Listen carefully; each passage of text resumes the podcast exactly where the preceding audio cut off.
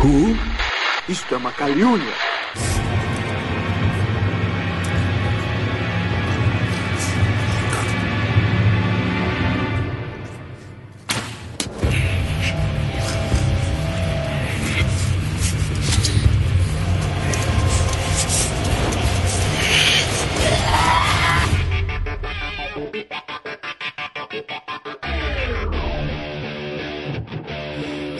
Galera, eu sou o William de Souza e quantos zumbis você já matou? Boa. Salve, salve galera, eu sou a Aline Pagoto. Realmente existem zumbis? Será? Não sei, de repente.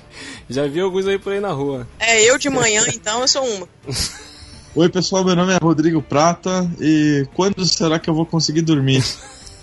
Cara, ele tá um verdadeiro zumbi. não fica- É, tem a ver com zumbi também, né? É. Querendo ou não. Oi, gente, eu sou a Fernanda Gonçalves. Existe zumbi em São Paulo? Boa, boa. Olá para todos, eu sou o Irá. E será que o Trump vai ser presidente dos Estados Unidos? Meu Deus. Boa! Ele já é um próprio zumbi.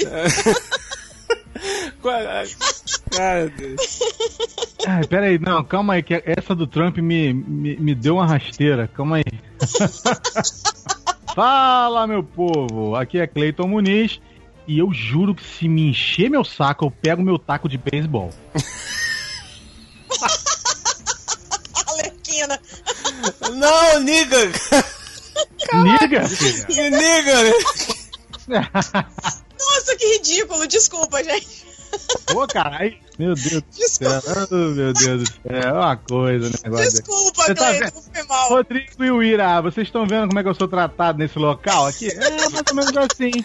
É isso aí, galera. Muito bem. Hoje estamos aqui com essas feras do cinema nacional. Estamos com a atriz Fernanda Gonçalves, o produtor, editor, roteirista, diretor de fotografia Rodrigo Prata e o diretor Uirá Wagner do filme Cidade dos Mortos, cara, um filme sobre zumbis na cidade de São Paulo. Você tem noção, irmão? Eles já lançaram o vídeo com os primeiros 5 minutos do filme. Se você ainda não viu, assista, vá lá no YouTube, o vídeo é espetacular. Corre lá, assista. O link tá no post. Só pra avisar que dá pra ir no site também, é cidadedosmortos.com. Isso, você pode ver também pelo site www.cidadedosmortos.com, é isso, Rodrigo? Isso. Isso aí, nós vamos falar aqui sobre esse projeto maravilhoso do cinema nacional, mas primeiro.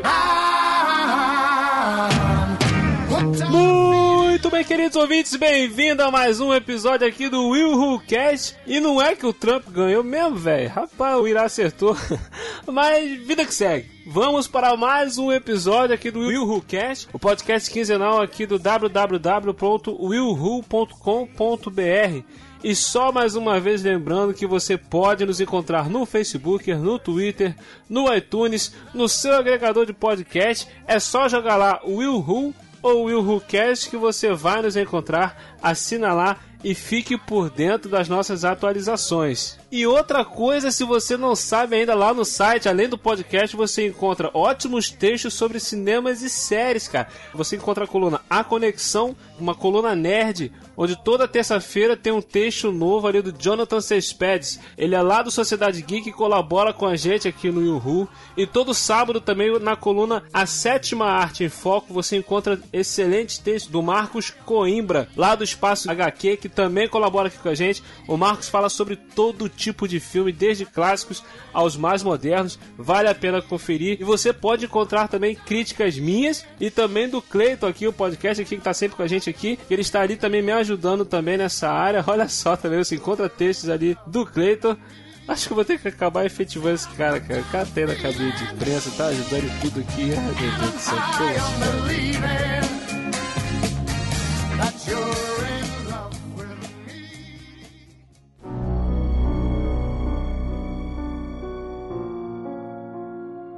Rodrigo, como começou esse projeto, essa ideia de, de fazer um filme sobre zumbis, cara? Como é que começou isso? Da onde que surgiu essa ideia? Cara, é, a ideia é meio antiga. Ela já é, acho que, da época que eu tava na faculdade, assim, 2008, 2009. Ah, na verdade, eu tinha imaginado, assim, uma coisa que era um universo que os zumbis aparecem, assim, só que o, o zumbi existir ele é meio que uma doença, assim, sabe? Então é uma epidemia de uma doença, só que ela acontece que nem uma doença comum, assim, que nem uma doença de verdade. Então, por exemplo, vai, um surto de ebola, assim, que muita gente morre, vira um, um pânico para a população de uma maneira geral, assim, mas você não chega a ter um colapso da civilização, né?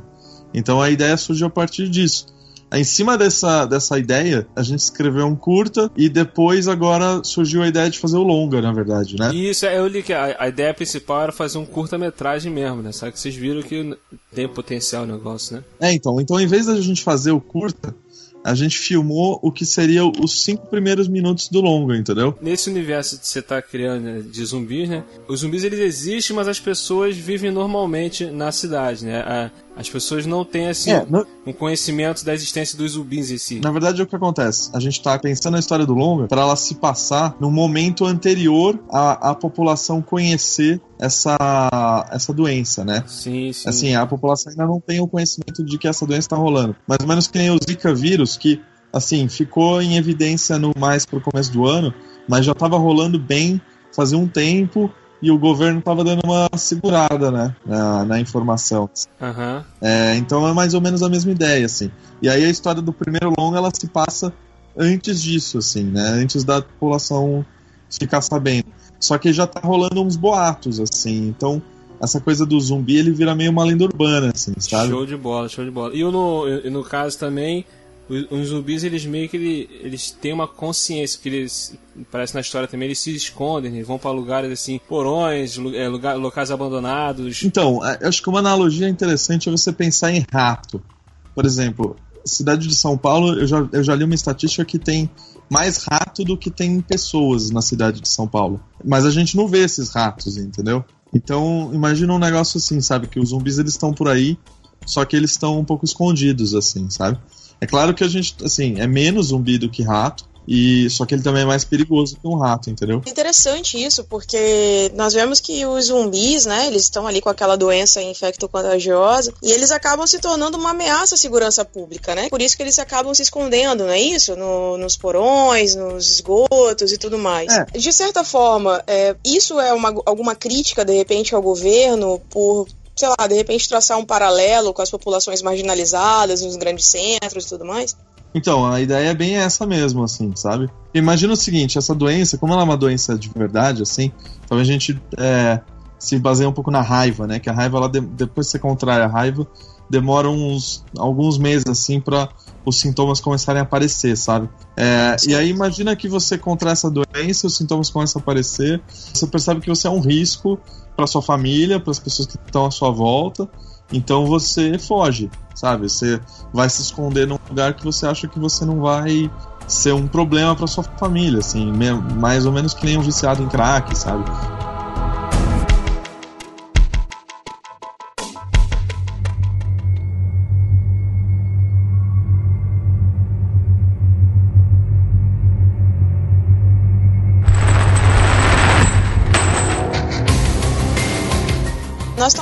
Percebemos, assim, que vocês se preocuparam, diferente de The Walking Dead, de Guerra Mundial Z e tudo mais, de mostrar mesmo, a- se preocupar né, com a abordagem do tema, de explicar o porquê surgiu essa, essa questão mesmo dos zumbis, né? Como é que eles se tornaram os zumbis, a questão da, da, da doença e tudo mais.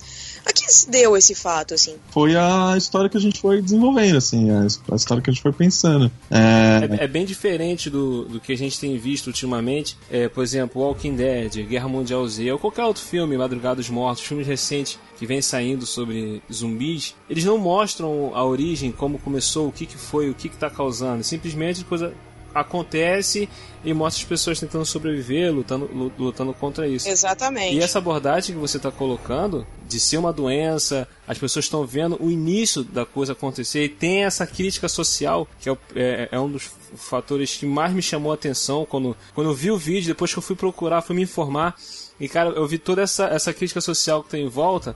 Uma das coisas que, que me chamou a atenção foi isso, porque os filmes antigos, lá atrás, quando começou os primeiros filmes de zumbi lá do, do, do, do Romero, a ideia principal dos filmes de zumbi dele era, crítica, era fazer uma crítica à sociedade. E os filmes recentes de zumbi meio que estão deixaram isso de lado. E você tá trazendo meio que isso de volta com, com esse tema, porque é como se fosse mesmo os marginais da sociedade, eles têm que tendo que viver escondido. O governo, é, pelo que eu li também, a personagem principal, que é interpretada pela Fernanda, ela é uma mercenária contratada pelo governo, correto? Que ela vai caçar o, os zumbis sem o conhecimento do povo, tem que ser na, é, é, na surdina, né? Assim, sem, sem, as pessoas, sem fazer alarde para o pessoal ficar, a população não ficar sabendo.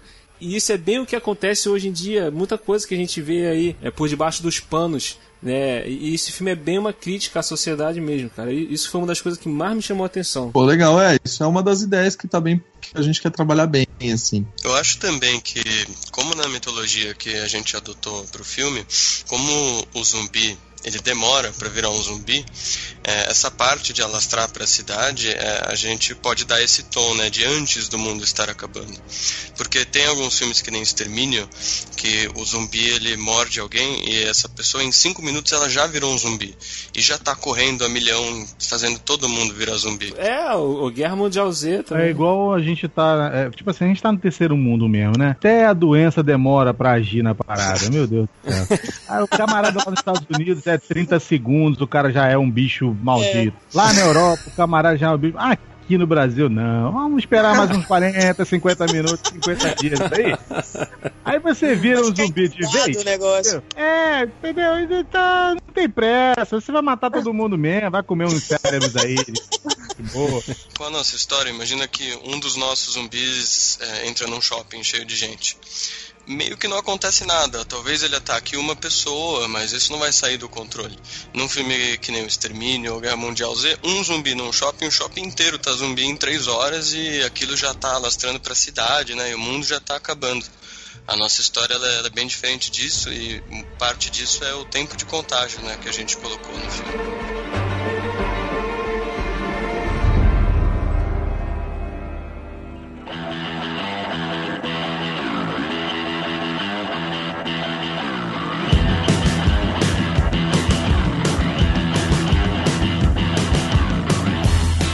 Como é que foi quando o Rodrigo te chamou para poder estar tá participando desse projeto? Aí, é, alguma inspiração que você teve? Você se pautou em algum filme já de zumbi? Ou quis dar uma cara nova? Como é que foi isso aí? Então, a gente, a gente conversou muito sobre a história, né? Desde o começo, justamente essa parte de como ia ser o universo, né?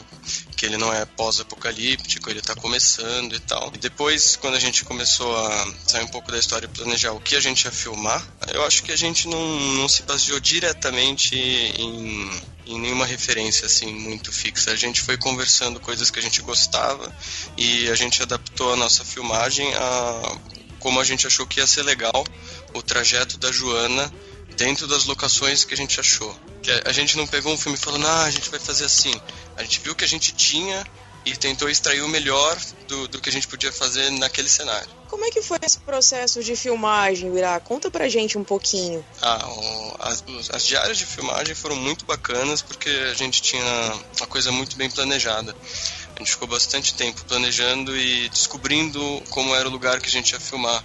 A gente foi visitar a, a parte do caminhão, do trilho, e o começo lá do carro, que são meio que lugares anexos, né, para facilitar a nossa produção. Aí quando a gente Sim. achou esse lugar, viu o potencial, eu fui com o Rodrigo, o Rodrigo ficou fazendo os mapas dele de luz, me explicando como ele ia iluminar o negócio e juntos a gente foi vendo quadro a quadro o que a gente ia fazer. Foi uhum. super bacana. O Rodrigo comentou com a gente também que usou uma parte da casa do vizinho, foi isso mesmo, Rodrigo? Sim, sim a parte da o, o comecinho da corrente, no meio da edição, a gente percebeu que precisava daquela cena do começo, né? Da corrente. Falei, puta, agora eu preciso achar um lugar tipo um calabouço, assim, para filmar essa cena. Onde que vai ser isso? Eu tava andando na rua assim, e aí eu passei na frente da casa do meu vizinho, aí eu olhei assim e vi, nossa, ali no fundo acho que tem um lugar que deve ser assim, hein? Eu toquei a campanha e falei, escuta, posso filmar aqui? Ele pode, mas onde é? Tem um, tem um tipo um porãozinho aqui? Tem. Ah, deixa eu dar uma olhada. Gente, aí tipo, o lugar era perfeito, assim.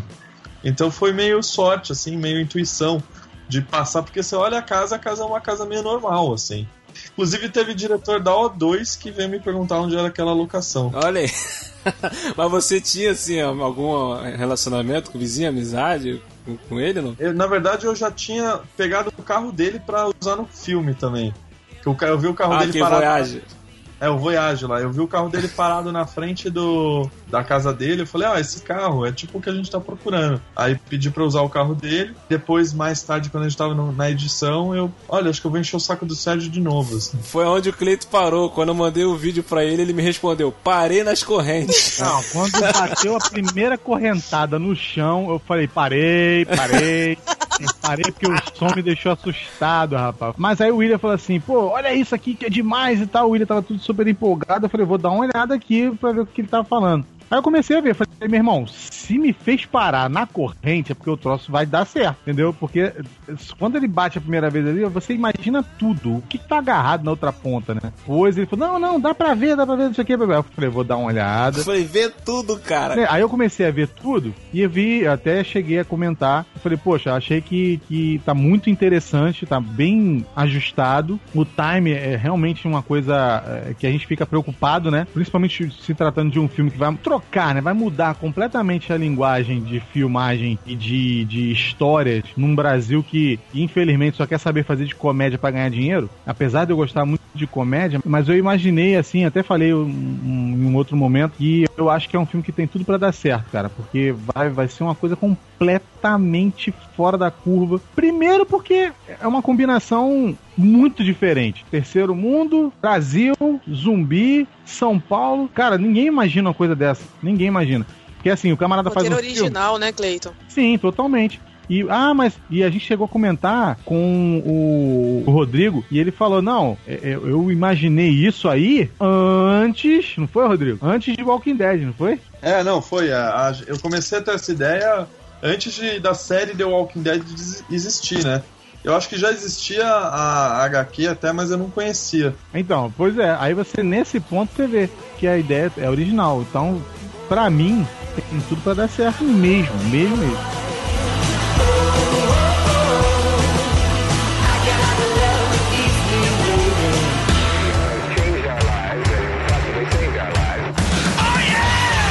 Eu até brinquei, se eu não me engano, acho que foi com a Fernanda mesmo falando sobre a questão de, de, de, ser uma. Como é que é o nome daquela arma, Aline, que ela usa? É a, a besta, besta, né? Isso. Aí eu brinquei, pô, não podia, já que estamos no Brasil, não podia ser um facão, aquele, uma peixeira. uma peixeira. Enorme, entendeu? nacionalizar o negócio. Me conta mais um pouquinho dessa escolha aí, principalmente da escolha da Fernanda. Na verdade, o Rodrigo me chamou pra, pra fazer o, o filme. Era, o personagem era pra ser um homem no roteiro original. Quando ele escreveu lá atrás, acho que que ano que foi? 2009, Nove. por aí. E aí era para ser um homem, ele me mostrou o roteiro porque ele queria chamar um amigo meu para fazer e queria chamar meu pai também, que era ator, para fazer um outro personagem do curta. E aí, quando finalmente ele falou: "Não, vai rolar, a gente vai fazer", tudo mais, ele veio com essa com essa novidade de que a personagem não ia mais ser um homem, ia ser uma mulher, porque justamente porque ele acha que a pessoa que, que eu, eu, concordo assim que a Joana que esse protagonista desse filme não, não precisava ser um homem não, não tinha não tem motivo que necessariamente obrigue a ser um homem, que poderia ser uma mulher. Então, foi aí que eu, que eu entrei e comecei a participar do projeto mais ativamente, assim. É, é, porque até, por exemplo, a arma que você usa não é uma arma muito usual no Brasil. Sim. Entendeu? Por não, isso que eu tô falando. Se a, gente for, se a gente for pensar realisticamente, eu acho que a besta nem seria a arma mais indicada para personagem usar numa situação como essa. Talvez usar, usaria uma, um revólver com silenciador, ou, não sei, uma arma que fosse mais prática, né? Porque a besta não é muito, você precisa recarregar, isso leva um tempo, tipo, demora um pouco, você não consegue atirar várias vezes com a besta numa situação de emergência, né? Aquela cena do esgoto, por exemplo, que é. você chega ali com, com a besta e, tipo, ali é um local que parece que tá muito escuro, né? Que teria que estar uma lanterna ali. Tipo, como é que você segura uma lanterna e a besta ao mesmo tempo? Pois é, né? então, e, e, são, são, são escolhas que a gente fez e que algumas pessoas que são mais fãs, assim, elas questionam muito, sabe? Do tipo, nossa, uhum. mas do ponto de vista realista tá, tá, errado, porque não poderia ser assim e tal, mas é um filme, né? É ficção Sim, e pois é. Então você faz escolhas até do ponto de vista estético mesmo. E fica muito mais maneira a, a besta do que, pô, a pistolinha com é, silenciador. E, e agora, agora, a questão que você falou de, do, de- das, de- do filme, né, ser, ter muita referência americana, de da gente nacionalizar ou não, eu acho que assim, é porque no caso, as referências que a gente tem, principalmente do Rodrigo, que foi quem do Iraque dirigiu e, escreve, e o Rodrigo que escreveu, eu acho que é porque são referências muito de filmes americanos. A gente assiste muita coisa que vem dos Estados Unidos e tudo mais, então acho que acaba sendo natural que a coisa toda fique com uma cara de Estados Unidos mesmo. Não, Fala. então, mas eu tinha uma coisa que eu queria acrescentar, que eu acho assim, eu acho que tem que tomar cuidado com uma coisa, assim, que eu ouço muita gente falar, ah, porque você tem que fazer um negócio que seja brasileiro. Eu penso o seguinte, você tem que fazer um negócio que seja legal. Isso aí. Independente de ser brasileiro, de não ser, é o filme que a gente quer fazer. Eu não vejo muito assim, tipo, por exemplo, ah, eu queria fazer um filme de zumbi, entendeu? Ah, mas pra isso precisa trazer de alguma maneira elementos da nossa cultura. Assim, eu acho que isso já vai estar no cenário que a gente tá usando. A gente tá filmando na cidade de São Paulo, sabe? É, acho que na, e, na verdade eu vejo mais como uma história se passa na cidade de São Paulo do que no Brasil, entendeu? É, então, nesse sentido, eu até acho que é uma coisa que ela é.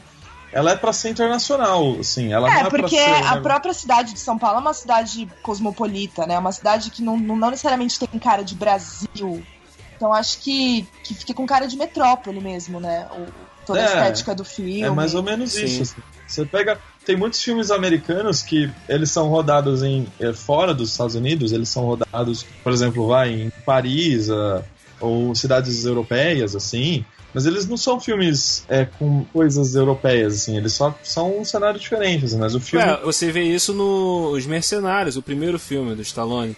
Eles gravaram aqui no Rio, em Mangaratiba, só que no filme não é em Mangaratiba, é a ilha. o- no filme a história se passa numa ilha eh, tropical, América Central, sei lá onde é que é, entendeu? Mas o local onde eles gravaram foi aqui em Mangaratiba, no Rio de Janeiro. Deixa eu só falar uma coisa da besta também, que eu lembro de uma discussão que eu estava tendo com o Rodrigo sobre as armas, né, que, que a Joana ia usar. E o que acontece também é que para uma operação como essa, meio clandestina, que não é assim um grupo paramilitar como a gente tem o Garra ou o BOP do Rio, assim, que que tem mais verba, assim, as pessoas têm rifle e tal, é uma coisa meio por baixo do pano. E uma besta é uma coisa muito barata e muito fácil de se achar. Isso também fez a gente escolher isso. Você vai numa loja de, loja de caça e pesca, você sai de lá com uma besta, que é uma arma que não precisa de registro, né, mas que tem um Nossa, poder de destruição gigante. Isso fez parte da nossa discussão também, não foi só estética, é porque é fácil para protagonista comprar uma besta, muito fácil. É, comprar saber- um rifle Gente, um por favor, é não muito comprem. Deixa claro para os nossos ouvintes, não comprem uma besta, por favor. Não saiam matando gente por aí, tá? Não, Não é façam legal. caça, é ilegal. Enfim. Não, é, essa besta eu comprei no Mercado Livre.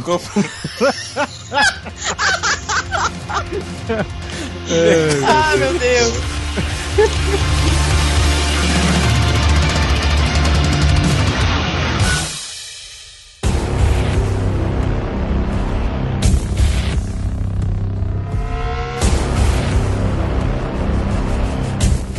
percebi que assim, a gente estava falando sobre a questão das referências internacionais e tal, aquela história toda, a gente percebe muito pela fotografia, pelo plano, né, pelos planos que foram filmados e tudo mais, enfim. Eu não sei vocês, mas eu, eu percebi que pela caracterização, assim, da, da personagem da Fernanda no trailer, eu cheguei a ver que é uma mistura meio de Tenente Ripley, da, do Alien, e um pouco da Emily Blunt em Sicário.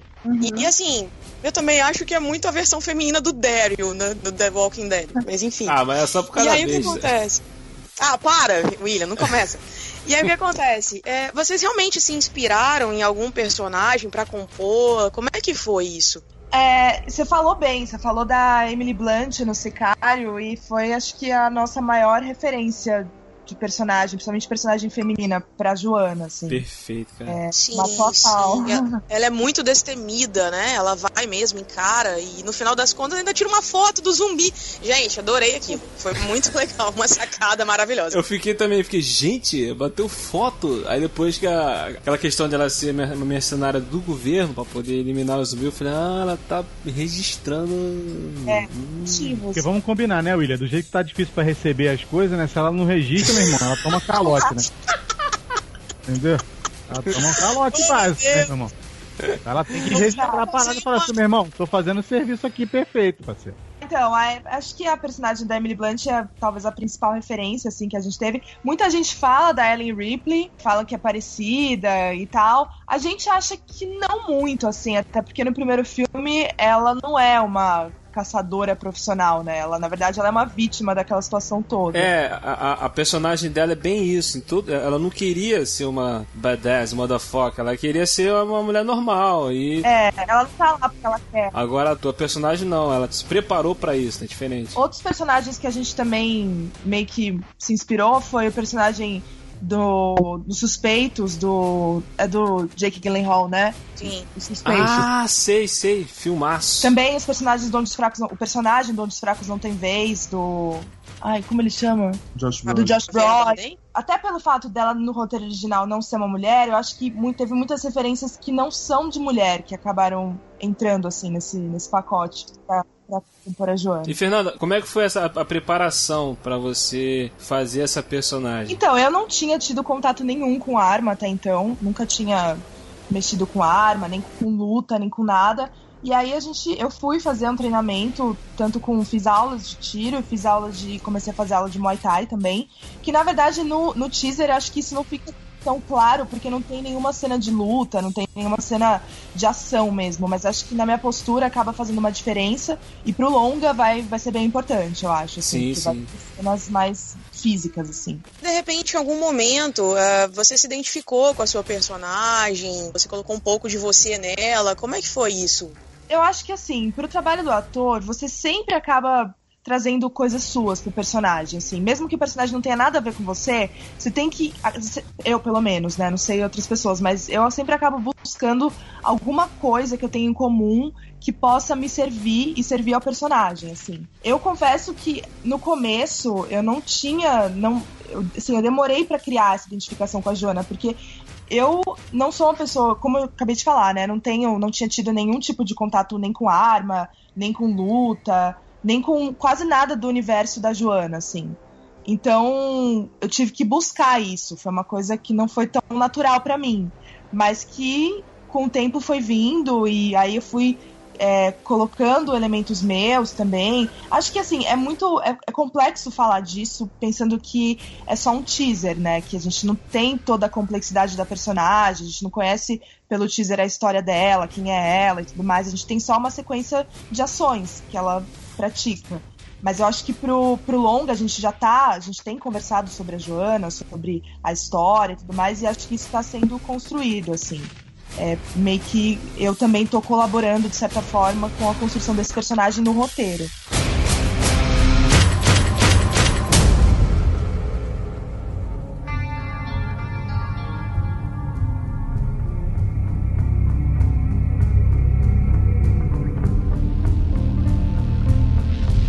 A trilha sonora, cara, do, do vídeo, eu vi que é, lá tá acreditado como Luciano Renan.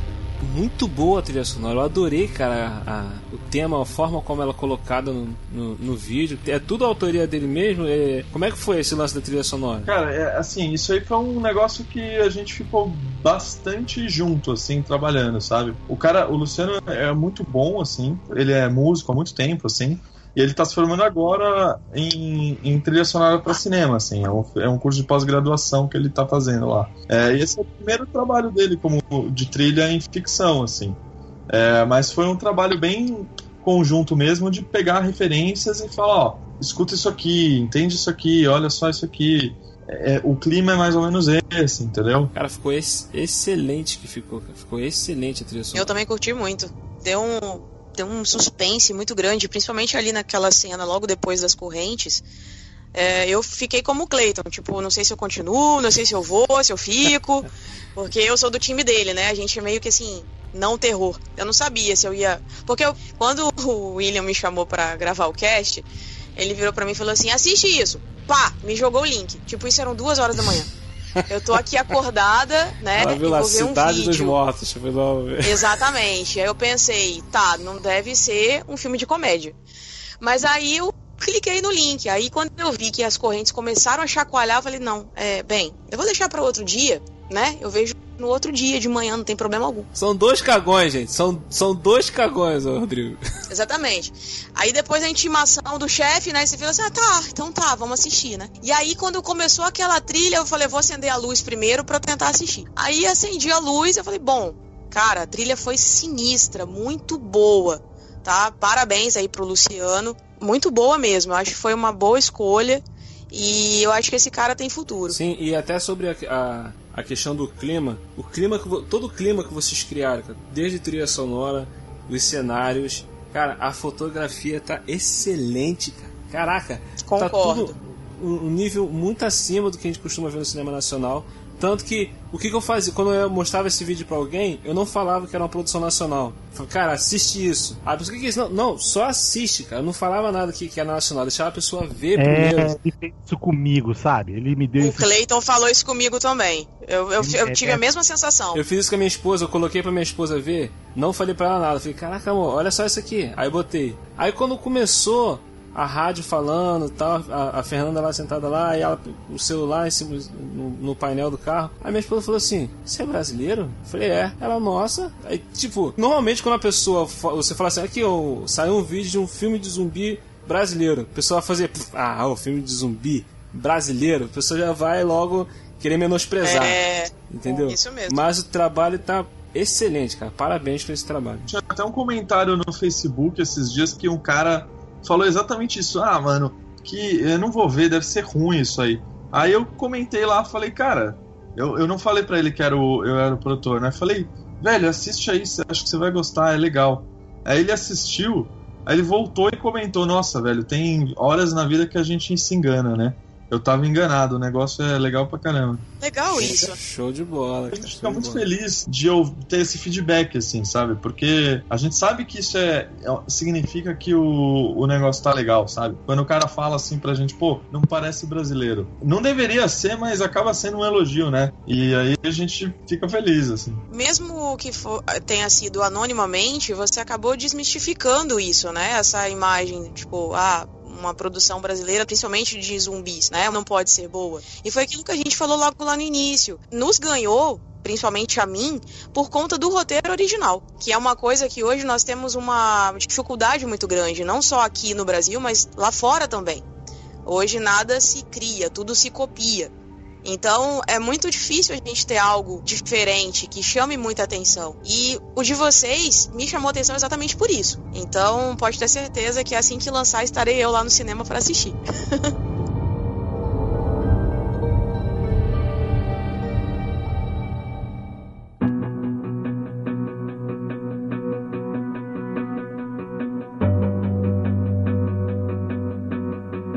Olha só, é, eu queria só perguntar uma coisa para, pode ser para os três mesmo. Tudo que acontece no Brasil é muito, é muito ridicularizado em certas situações. E eu queria que vocês dissessem uma coisa pra gente. Vocês não são apenas estudantes, vocês não são apenas pessoas que cismaram de fazer um filme. Vocês têm uma ideia muito definida. Nós sabemos que no Brasil filmar, fazer um, um um filme de grande porte é coisa difícil. Então eu queria que ou o Rodrigo ou o Irá ou a própria Fernanda mesmo discorresse sobre isso, porque cara, é um projeto muito ambicioso, pelo menos na minha visão. E, e eu sei que vai dar trabalho, mas qual foi o, o principal avanço até agora? Porque o cara que tá ouvindo vai falar assim, pô, um filme brasileiro sobre zumbis em São Paulo, eu quero ver, entendeu? Eu quero saber. E se ele vir o teaser, Sim. ele vai com certeza se interessar, porque eu sei que vai ser difícil, mas a gente já quer até ver, né?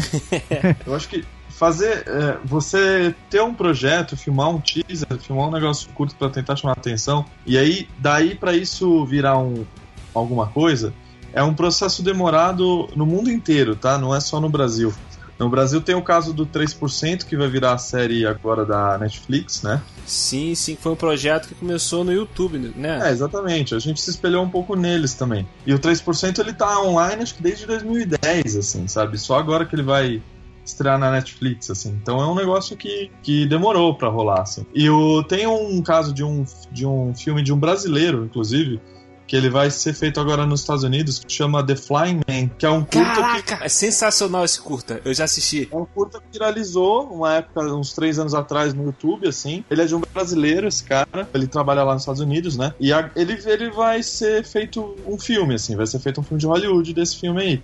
Só que eu vi esse cara falando, inclusive, no, na internet esses dias, falando, cara, é demora mesmo, é o processo de um. O processo de estúdio de Hollywood que passa por várias etapas, entendeu? Então é um negócio que demora. A gente tá dando uma finalizada no, no nosso argumento agora, e aí a partir disso a gente vai correr atrás do, de produtoras, de distribuidoras, tentar vender o projeto, né? É isso que a gente vai fazer. Eu acho isso muito bacana, essa, essa iniciativa. Porque, até como eu comentei com vocês, que uma coisa que sempre eu ficava chateado, eu sempre quando toco nesses assuntos, eu fico pensando nisso. Porque nas locadoras, as antigas locadoras, não é mais tão comum hoje como era antigamente. Você chegava na locadora e tinha lá as sessões, né? Suspense, terror, drama, comédia. E sempre no cantinho tinha lá, nacional. Só filmes nacionais. Mas ficava Pô, cara, tem filme nacional de drama, tem filme nacional de ação, tem filme nacional de comédia. Por que, que o nacional virou tipo uma, uma sessão de filmes? Não, por que, que os filmes nacionais não estão inclusos também no, no suspense, no terror, no drama, na ação? Isso sempre me incomodou muito. Ah, mas recentemente nós tivemos alguns aí, né, William? Tipo Isolados, por exemplo. É um filme muito bom de suspense e que veio surpreender. Eu, sinceramente, eu fiquei muito surpresa. Aquele Lobo Atrás da Porta também, de qualquer forma, tem um pouco de suspense na história. Então eu acho que tá melhorando isso aí. Tá, tá melhorando. Teve esse Isolados, que é um filme de, de suspense psicológico. Teve o, o Desaparecidos também, que é nos moldes do Bruxa de Blair e, e Atividade Paranormal também, que foi, é muito bacana esse filme. Tem um projeto também de um pessoal lá do Rio Grande do Sul que estão fazendo um filme de ficção científica que mostra o Brasil no futuro foi tá totalmente destruído, futuro pós-apocalíptico e alguém do futuro consegue mandar uma mensagem para o passado, uma, uma, gravação em áudio e a pessoa no passado, na década de 90, está tentando impedir que, que, que esse futuro pós-apocalíptico aconteça. Então, quer dizer, é uma ideia também bastante original. Então, quer dizer, tá tomando rumos para outros tipos de filmes. Isso é muito bom, cara, ver, ver isso acontecer. E essa iniciativa de vocês é muito boa. Eu torço muito para esse, esse, filme fazer sucesso. Ele vai fazer sucesso, tenho certeza. E o vídeo tá indo bem no YouTube, não tá indo? É, agora a gente tá com quase 30 mil views já. Olha aí, caramba. Irá, é a sua primeira experiência é, na frente aí de um longa de suspense, terror? tanto de terror quanto de longa. Ao longo da faculdade, né, a gente fez alguns trabalhos, alguns curtas e alguns projetos depois, mas eu nunca fiz um longa antes e nem mexi muito com terror. É a primeira vez. E como tá sendo aí para você essa experiência? Frio na barriga? Como é que tá sendo? Tá sendo muito legal, porque como é um gênero que eu não tinha trabalhado, é, as pesquisas é, e os filmes que eu vi para estudar um pouco, eles deram um certo frescor, né? Eles abriram portas que eu não estava estudando muito. Então deu uma refrescada muito legal. Tô gostando bastante do gênero.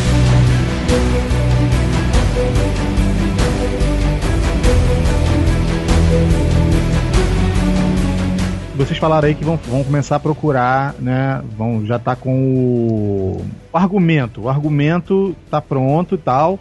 Tá terminando, não é isso que você falou? E para ir lá começar a correr atrás de, de recursos. Vocês têm medo de quando chegar na mão de um produtor, porque nós sabemos que produtor é do capeta. Entendeu? produtor não é filho de Deus, não. Entendeu? Produtor. Coisa do capiroto, né? Sim, o cara, Rodrigo sabe... é produtor, tá falando que é do capeta.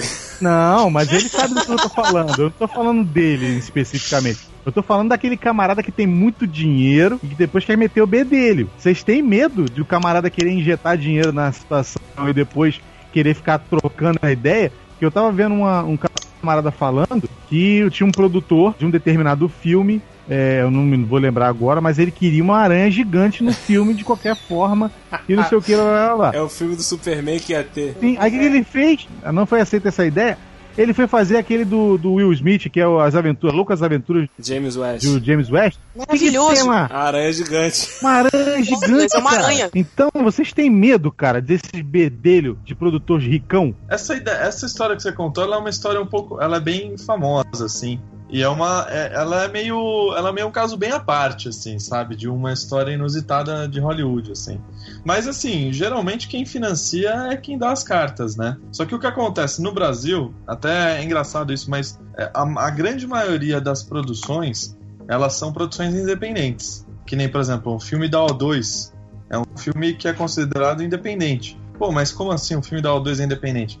Porque o filme da O2 é, é financiado em tese com recursos da própria O2. Ou seja, não é uma distribuidora, não é um grupo de investidores que está botando dinheiro. É a O2 que está ca captando recursos via lei de incentivo, via isenção fiscal, para fazer o filme do jeito que ela quiser, entendeu? Nesse formato, a gente até consegue preservar um pouco da autoria, né? Do que, por exemplo, se você vai a um filme, por exemplo, dos estúdios Marvel, assim, os executivos do estúdio são os caras que mandam como é que o filme tem que ser, entendeu? Por isso que isso é um processo longo, entende? Que nem já teve, já teve produtora que me ligou querendo comprar o projeto nesse, nesse meio tempo de duas semanas. Olha aí, show. Preciso ver quais são todas as propostas que eu vou ter, entendeu? Tem também a, a questão do produtor, que um, o modelo de negócio nos Estados Unidos é muito diferente do que aqui. Uh, lá, você tem investidores que eles querem aumentar o dinheiro deles com a bilheteria, né?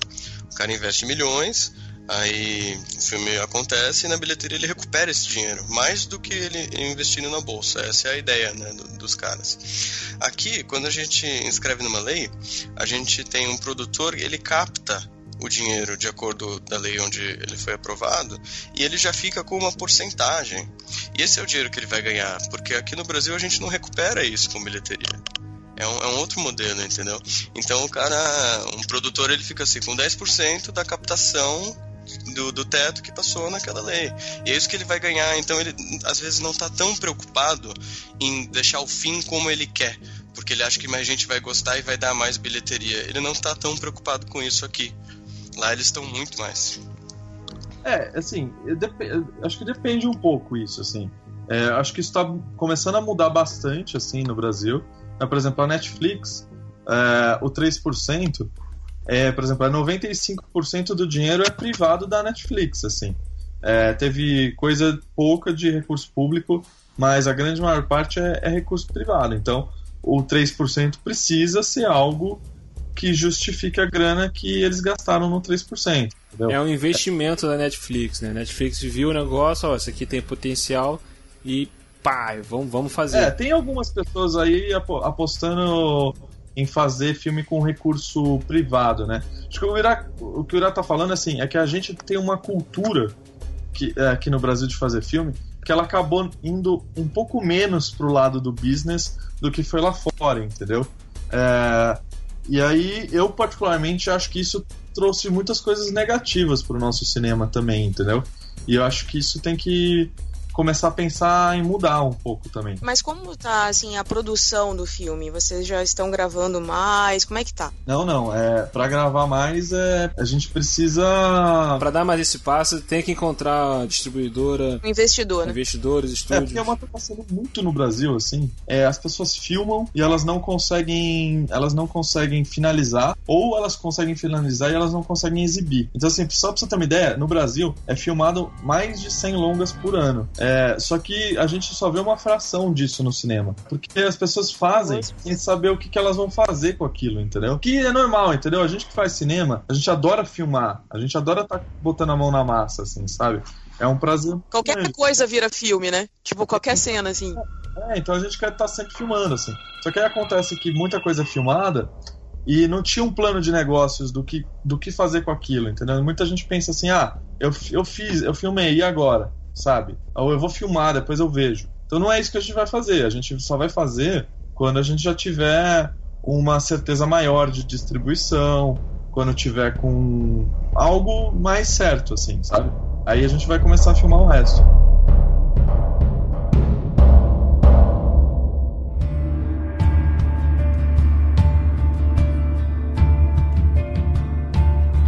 Rodrigo, Uriá, Fernanda, todo mundo que participou da produção desse, desses primeiros 5 minutos. A produção está excelente, cara, tá fantástico, foi simplesmente espetacular. Quando eu assisti a primeira vez, um colega meu foi o foi o Rodolfo, Nerd Rabugento, que compartilhou. Porque, tipo assim, esse, esse rapaz, Nerd Rabugento, a gente até costuma, ele até costuma brincar, né? Nerd Rabugento não dá dica ruim, porque ele, é, ele é muito chato, assim, em questão de, de qualidade. Então, quando ele compartilhou lá, poxa, excelente o vídeo e tal, de é, Cidade dos Mortos, projeto nacional sobre zumbis. Aí eu falei, caraca, aí já chamou minha atenção. Aí quando eu comecei a assistir, já o, o, aquilo que eu falei, o clima, a todo aquele lance das correntes, a trilha sonora, a fotografia, tudo já chamou mais atenção também. Depois aquela questão do roteiro, quando eu comecei a procurar mais, me informar mais, a ideia, isso que a gente conversou aqui, que você tem, vocês têm colocado no projeto, cara, algo diferente.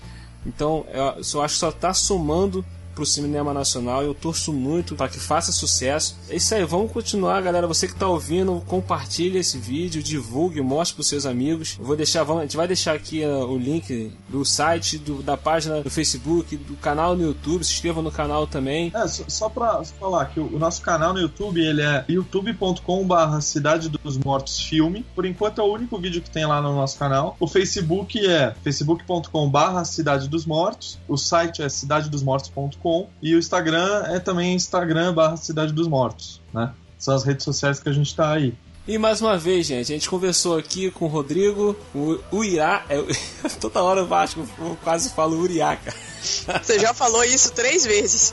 E com a Fernanda. Gente, muito obrigado pela presença de vocês. Queria agradecer o convite, né, para falar no cast de vocês. Foi, é muito legal ter espaço para falar do, do curta e poder divulgar. É muito bacana pra gente. Olha só, quando vocês estiverem ganhando prêmio, não sei o que e tal, ó. Lembra da gente. Lá, hein? É, foi com nós aqui. Por assistirem e quererem receber a gente, isso é bem importante para todos nós. Foi o que eu falei lá no início. É um trabalho corajoso, sabe? Acho que não é qualquer um que encara uma temática como essa, sabe? Eu acho que vocês são muito competentes. Pelo pouquinho que eu vi do que a Fernanda atuou, eu gostei muito do seu trabalho. Eu já te Obrigada. falei que você tem, tem uma voz muito bonita, podia ser dubladora. ah, vou, vou, vou levar a sério essa, essa dica aí pro ano que vem. Eu tô falando vou... sério, cara, é sério. Então acho que assim, é um projeto que tem tudo para dar certo e que a gente puder fazer aí para divulgar, para ajudar, sabe, para que vocês possam tirar isso do papel, acho que a gente vai fazer, né, William? Sim, sim. Tamo junto aí e se vocês precisarem da gente, tamo aí, tá? É só contar com a gente. Valeu. Quer falar alguma coisa também, Fernando? É... Ah, eu acho que o que eu quero falar é o que talvez já tenha sido dito aí, que é pra galera compartilhar e de repente ir lá na página da Netflix pedir pra, pra eles olharem. Acho que é uma boa. Assim. Ah, boa, boa. Netflix! Olha isso, cara. Se inscrever no canal também é legal, sabe? Do, do YouTube. Pra gente ter um canal com bastante inscrito. Dar like no vídeo é legal também. Comentar Comenta lá que a gente costuma responder também. É verdade, pode comentar, fazer crítica, fazer elogio, qualquer coisa que a gente responde. É crítica não. Ah, não, crítica a gente não. crítica não, cara. Crítica não, pelo amor de Deus.